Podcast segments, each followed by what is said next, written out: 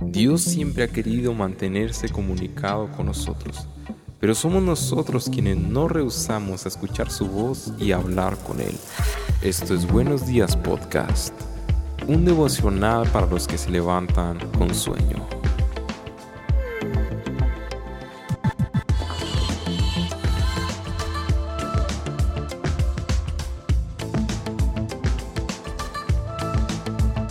Buenos días podcast. Hoy estamos contentos porque estamos en nuestro tercer episodio de la serie Transformación. Hemos visto hasta aquí dos episodios buenísimos que te recomendamos que los escuches. pero antes, Paz, ¿cómo estás? Buenos días, Samuel. Bien, gracias a Dios, contento. Tercer episodio de esta semana. Y el tercer episodio, desde que abrimos esta transmisión para el grupo de Telegram, la gente que se quiere inscribir, así que bienvenidos todos aquellos que nos están escuchando a través de, este canal de Telegram. Contento por el tema de hoy. Totalmente, y que se conecta con los dos temas que vimos. Continuamos con la transformación.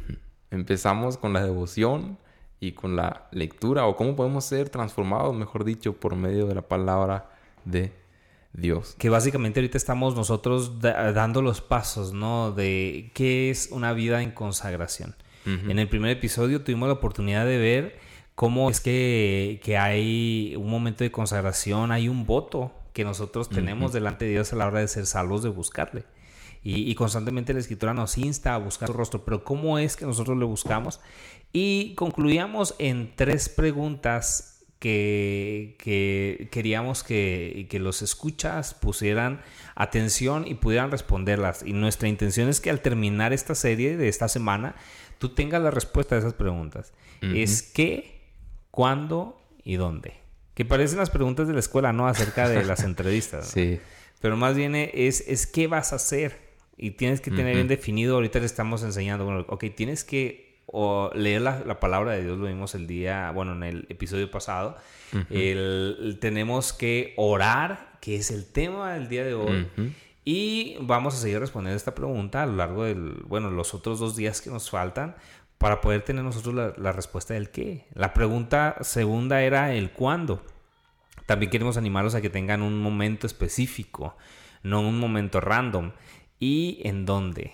Y veíamos nosotros el ejemplo del Señor Jesucristo, ¿no? Que decía que antes de que, de que el sol saliera, Él se apartó y se fue. Eh, Ahora... nos dice eh, a hacer qué y a qué lugar. Entonces, eh, nosotros quiénes somos, ¿no? Para no tener una disciplina de esta manera. Pero hoy toca la oración. La oración, totalmente. ¿Y por qué no comenzamos leyendo Primera de Tesalonicenses, capítulo 5, versículos 17 al 18? Y dice así, orad sin cesar. Dad gracias, eh, dad gracias en todo, porque esta es la voluntad de Dios para con vosotros en Cristo Jesús. Esta es la voluntad de Dios. Me da risa porque no, es un tema, perdón, un comentario fuera de lugar, ¿no? Pero me acordé de todos los que lo leen mal y orar, sin, César. ¿eh? Era, iba a acotar esto, ¿no? Dice que ore sin cesar. orar sin cesar. Estamos igual, ¿no? De conectados. Ya, chiste. Eh, este programa, la serie de este programa se ha perdido completamente. El chiste que ya no sabemos todos. Pero bueno, es interesante, pastor, porque la oración es indispensable. Precisamente nosotros optamos como iglesia a tener un tiempo devocional con Dios. Eh, no sé si quieres platicarnos un poco más de esto. Claro que sí, tratando de ayudar en las dinámicas y, disciplinas espirituales de nuestra congregación. Y, respondiendo, ¿no? Proveyendo una, una respuesta al qué, cuándo y dónde nosotros hemos destinado las mañanas del lunes a viernes a las 6 de la mañana a conectarnos a tener un momento de, consagración. No voy a decir solamente de oración, sino de consagración, porque tenemos lectura de la palabra, tenemos oración unos por los otros, tenemos oraciones por necesidades en general de, la iglesia, tenemos también momentos de testimonio, tenemos ah, momentos de adoración. Entonces es, es un pequeño lapso de tiempo de media hora, de 6 de la mañana a 6.30. Y, y, el propósito es ponerle justamente esas respuestas a estas preguntas. ¿Qué, cómo y, y, dónde? Entonces, o más bien cuándo y dónde. Entonces, ha sido algo muy edificante, ha sido retador, sobre todo ahora en estos tiempos de pandemia en los que el reloj eh, biológico se volvió loco.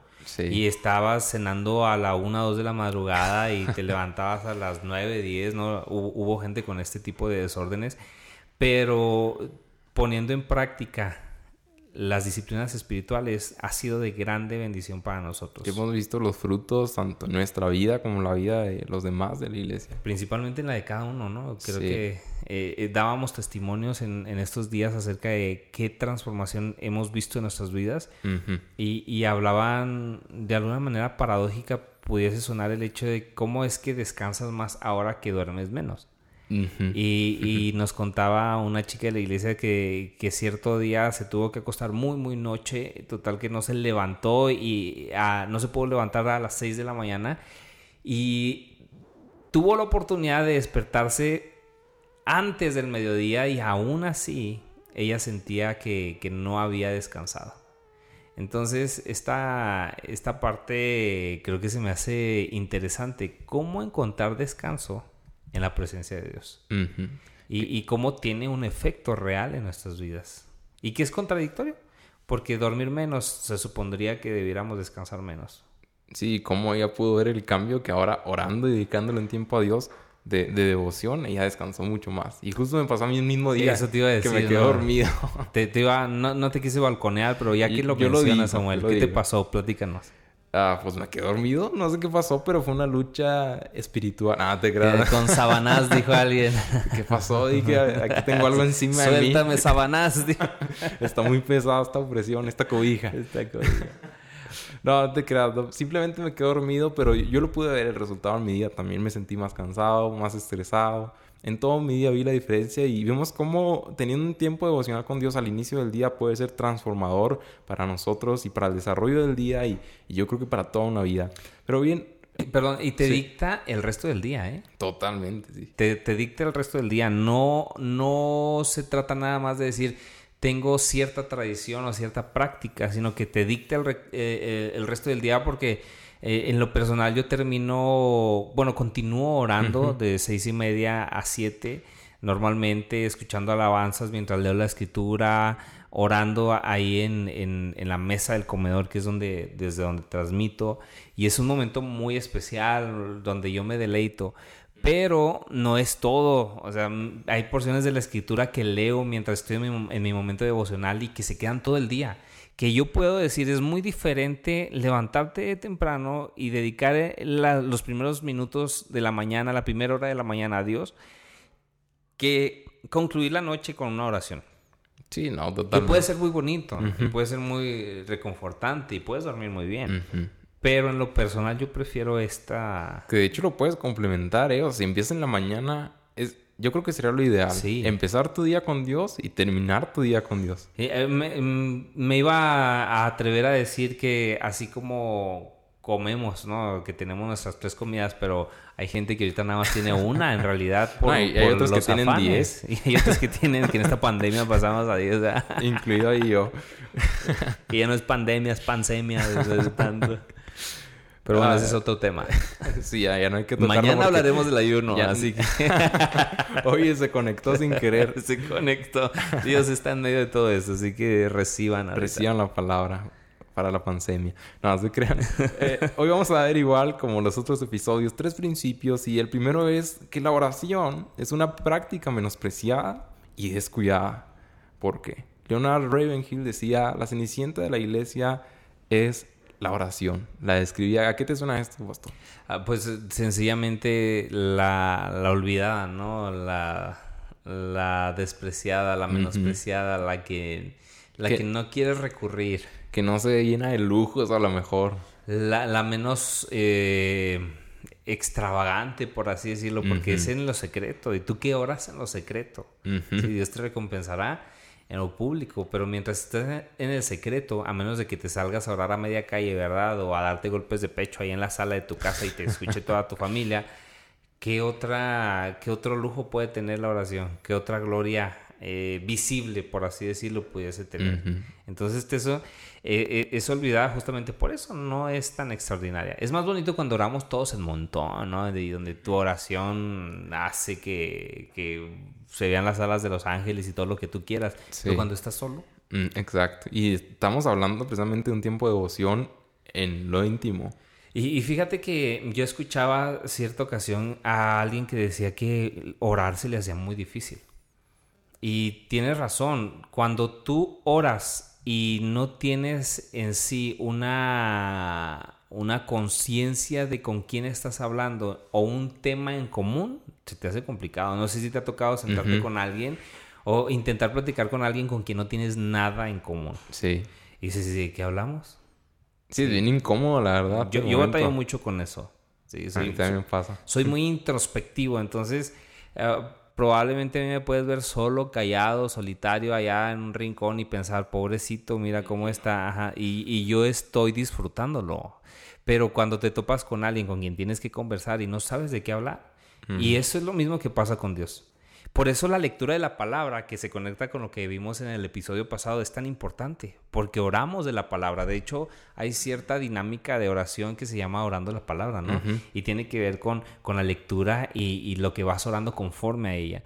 Entonces, la oración es menospreciada también porque no tenemos nada en común con Dios. Totalmente. No conocemos su palabra. No tenemos nosotros un, un, una conciencia, un conocimiento de quién Él es.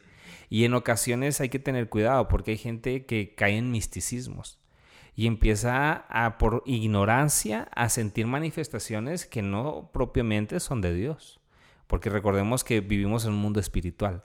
Y no solamente eh, estamos nosotros prestos para sentir la presencia de Dios, sino que hay entes espirituales que van a querer confundirnos y que mucha gente por falta del conocimiento de la palabra, van a atribuir eh, experiencias, sensaciones a Dios y ese no es el propósito, ¿no? Por eso la oración está conectada con la lectura de la palabra. Totalmente. Y se complementan. No puede existir una sin la otra realmente. Tiene que estar eh, pegada una con otra. Tú mencionabas una frase ahorita que, dijo tu papá. ¿La podría repetir? Sí. Eh, si lees la Biblia sin orar, te vuelves legalista. Pero si oras sin leer la Biblia, te vuelves místico. Totalmente. y no estamos hablando de luchador, estamos hablando de, de, en, palabras más millennials, eh, espiritifláutico, ¿no? O sea, hay gente que ve demonios en todos lados, pero no lee la palabra. O sea, no conocen la palabra. Sí. Yo siento esto, yo vi por allá y, y, tú les preguntas de la palabra y no te saben ni siquiera definir el evangelio. Entonces eso es peligroso. Y, y nosotros intencionalmente pusimos primero la palabra de Dios, precisamente, y hay una frase que me, me recordé ahorita, me acordé, perdón, de también de Leonard Ravenhill, que dice, hay una gran diferencia entre conocer la palabra de Dios y conocer al Dios de la palabra. Uf.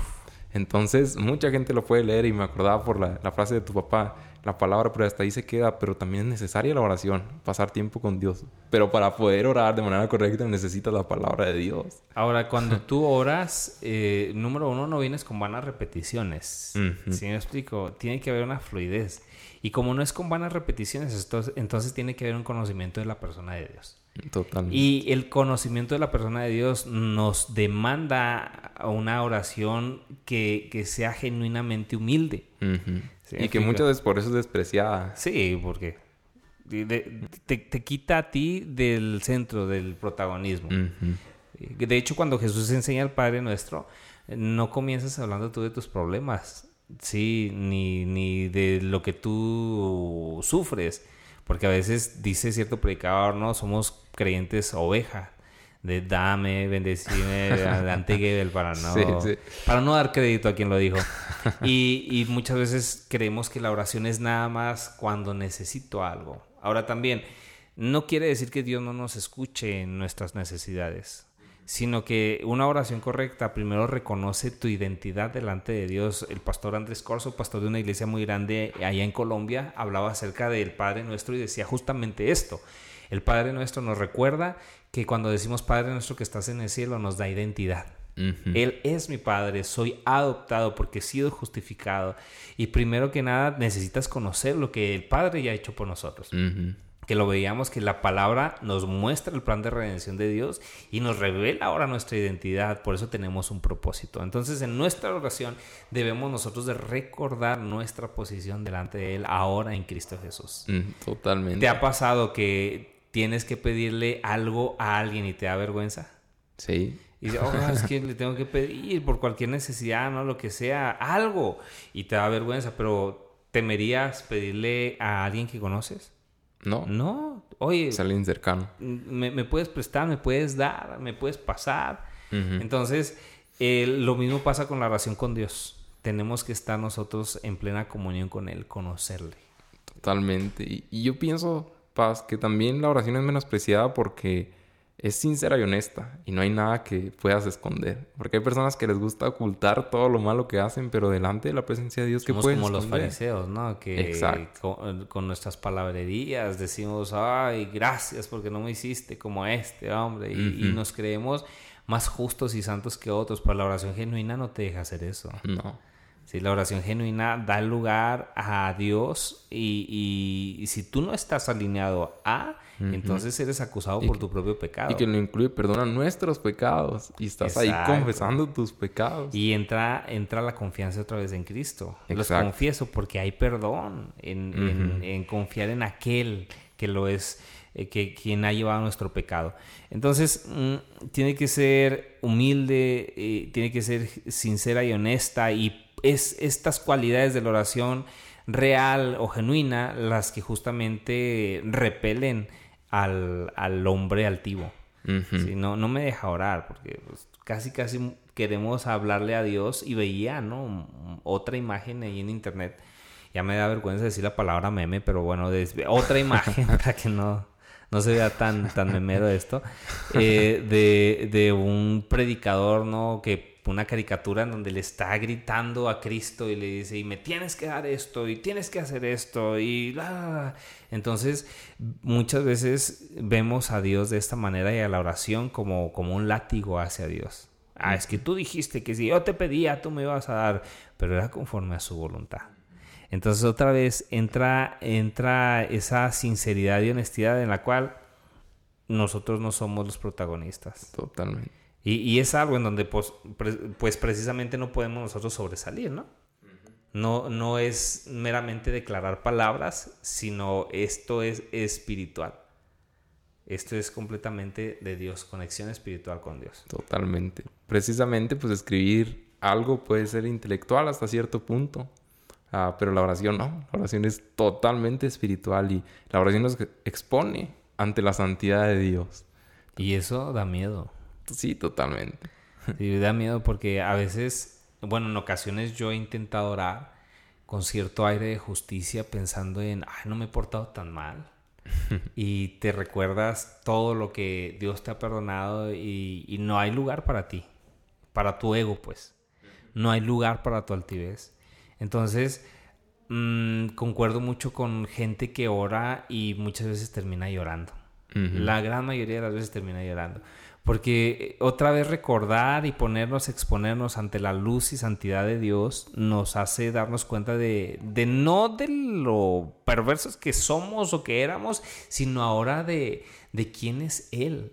Lo misericordioso y su misericordia y, su gracia y no te permite levantarte altivamente delante de Él. Sí, ¿no? Eres más que vencedor en Cristo Jesús, te da una identidad, te levantas con Él, pero, pero no levantas tu, tu mirada delante de Él altivamente, sino que te humilla la oración, te hace despojarte de tus egos. Y tomas una actitud como el apóstol Pablo, ¿no? Siervo de Jesucristo. Puedes entender esa posición que tienes también. Y que algunos se creen amos de Jesucristo.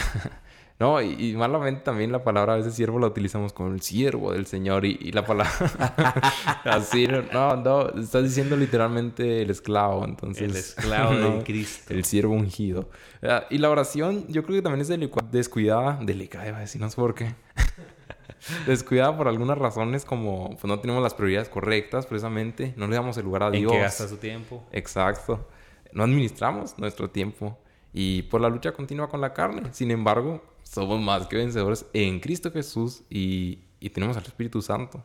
Alguien también en cierta ocasión dijo, si quieres ver lo que nunca has visto, tienes que hacer lo que nunca has hecho.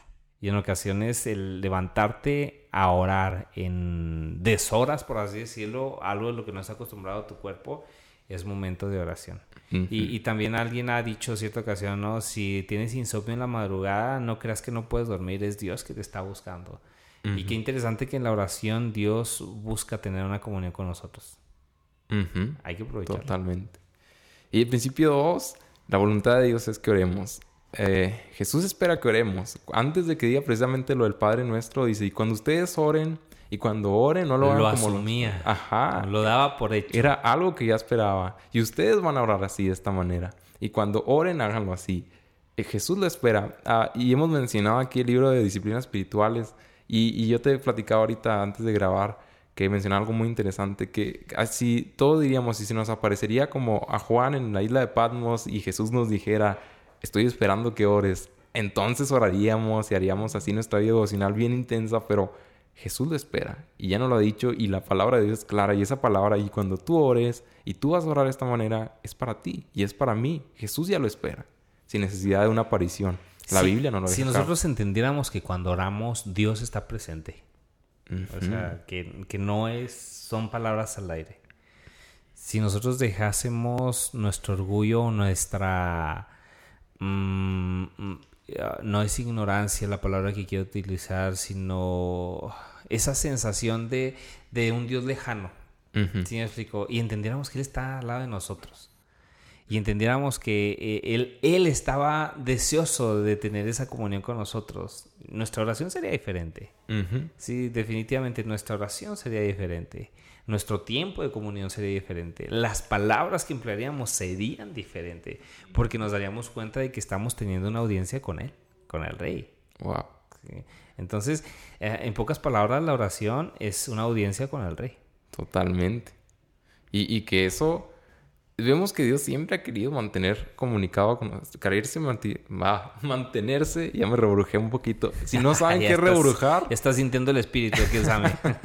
hablando, nada, se crea- ¿Qué- ¿Cómo podrías describir la palabra rebrujar por si no nos escuchan en Ah, Chihuahua? para los que nos Confundir. escuchan, para los que nos escuchan desde Latinoamérica. Ay, sí, no, si Primera semana ya nos ya Desde España. Desde España, ¿verdad? A mi amigo que estaba escuchándome, que espero y me esté escuchando.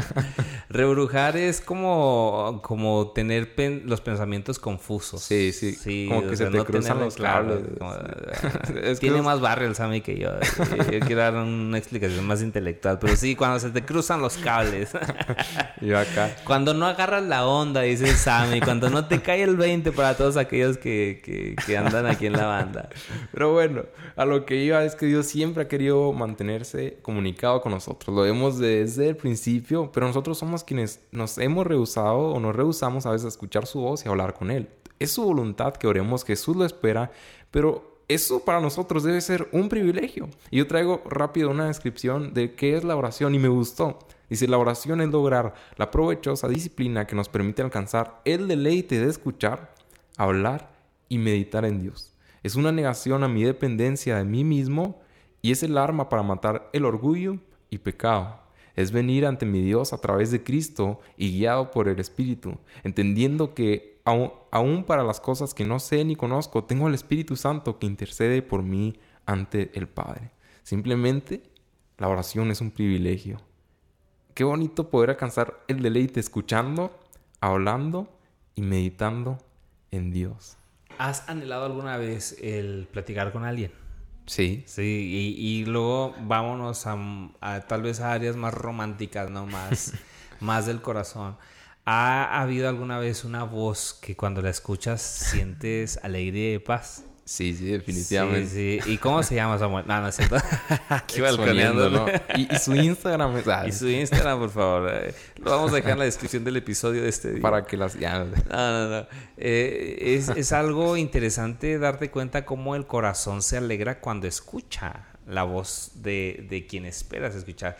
Eh, la oración no es, no es un, no es como un, un dispositivo de llamada de una sola vía. La oración tiene como resultado la respuesta de Dios, escuchar la voz de Dios. Ahora, si en la palabra de Dios, en la lectura de la Escritura, nosotros escuchamos o leemos la voz de Dios, eh, cuando lo, lo mencionábamos en ese episodio, cuando nosotros empezamos a tener una vida íntima con Dios, una consagración eh, constante delante de Él, empezamos a aprender a escuchar su voz. Y. Dios habla. Entonces, esta, esta oración es un privilegio porque tenemos el privilegio no solamente de hablarle a Dios, sino que Dios nos hable a nosotros. Y, y qué bonito que naturalmente o normalmente somos incapaces de comunicarnos con Dios. pero él tomó la iniciativa ya. Él tomó la iniciativa. El velo se partió en dos, de arriba hacia abajo, representando que fue Dios quien tomó la iniciativa. Y ahora nosotros nos podemos acercar a Él. Podemos acercarnos confiadamente ante la presencia de Dios, seres humanos pequeños, insignificantes, pecadores, delante de un Dios santo, delante del Rey de Reyes, como mencionabas ahorita. Y el costo de ese privilegio fue la muerte de Cristo. El velo fue roto en dos. Y trae la reconciliación a nuestras almas. Wow. Sí, ya, ya no estamos nosotros lejanos. Por medio de Cristo tenemos entrada al trono de la gracia. Por medio de Cristo nuestras oraciones están delante de la presencia de Dios. Ya no, ya no hay cierta estática espiritual o interferencia. No, delante de, Cristo, por medio de Cristo llegan nuestras oraciones hasta el Padre. Eh, una ocasión escuché una historia y a lo mejor sería bueno entenderlo para poder ah, concluir este episodio, pero quedarnos con este pensamiento de un hombre en un reino que, tenía un problema, sí, muy, muy, muy grave. Y él quería hablar con el rey. Pero siempre que se aproximaba a los atrios, o, más bien a, las afueras del, palacio, había guardias que lo detenían. Mm. Y su corazón y su pensamiento siempre era si tan solo pudiera hablar con el rey. Y ese era su corazón, lo intentaba y lo intentaba y no podía entrar. Cierta ocasión pasa un niño por ahí y lo ve triste y le dice, ¿qué es lo que tiene buen hombre? Y él responde, lo que pasa es que necesito justicia para mi vida, pero, pero no puedo obtenerla porque no puedo estar delante del rey. Y, y le dice el niño, ¿y qué le haría feliz a usted? ¿Poder hablar con el rey? Responde. Y entonces el niño razona otra vez, ¿no? Y es insistente y le, le, vuelve a decir, bueno, si usted hablase con el rey, ¿usted sería feliz? Si yo hablase con el rey, claro que sería feliz porque el rey escucharía este, mi, mi, mi clamor. Entonces le dice, lo toma de la mano el niño, ¿no? Lo levanta y le dice, ven conmigo. Entonces cuando va llegando a las puertas del palacio, ¿no? A, a las afueras, eh, este hombre ya sabía que lo iban a rechazar pero sorprendentemente cuando van cruzando por donde siempre lo regresaban, lo dejan pasar. Entonces pasa el primer filtro, llega a las, a, las puertas del, palacio y le abren la puerta y lo dejan pasar.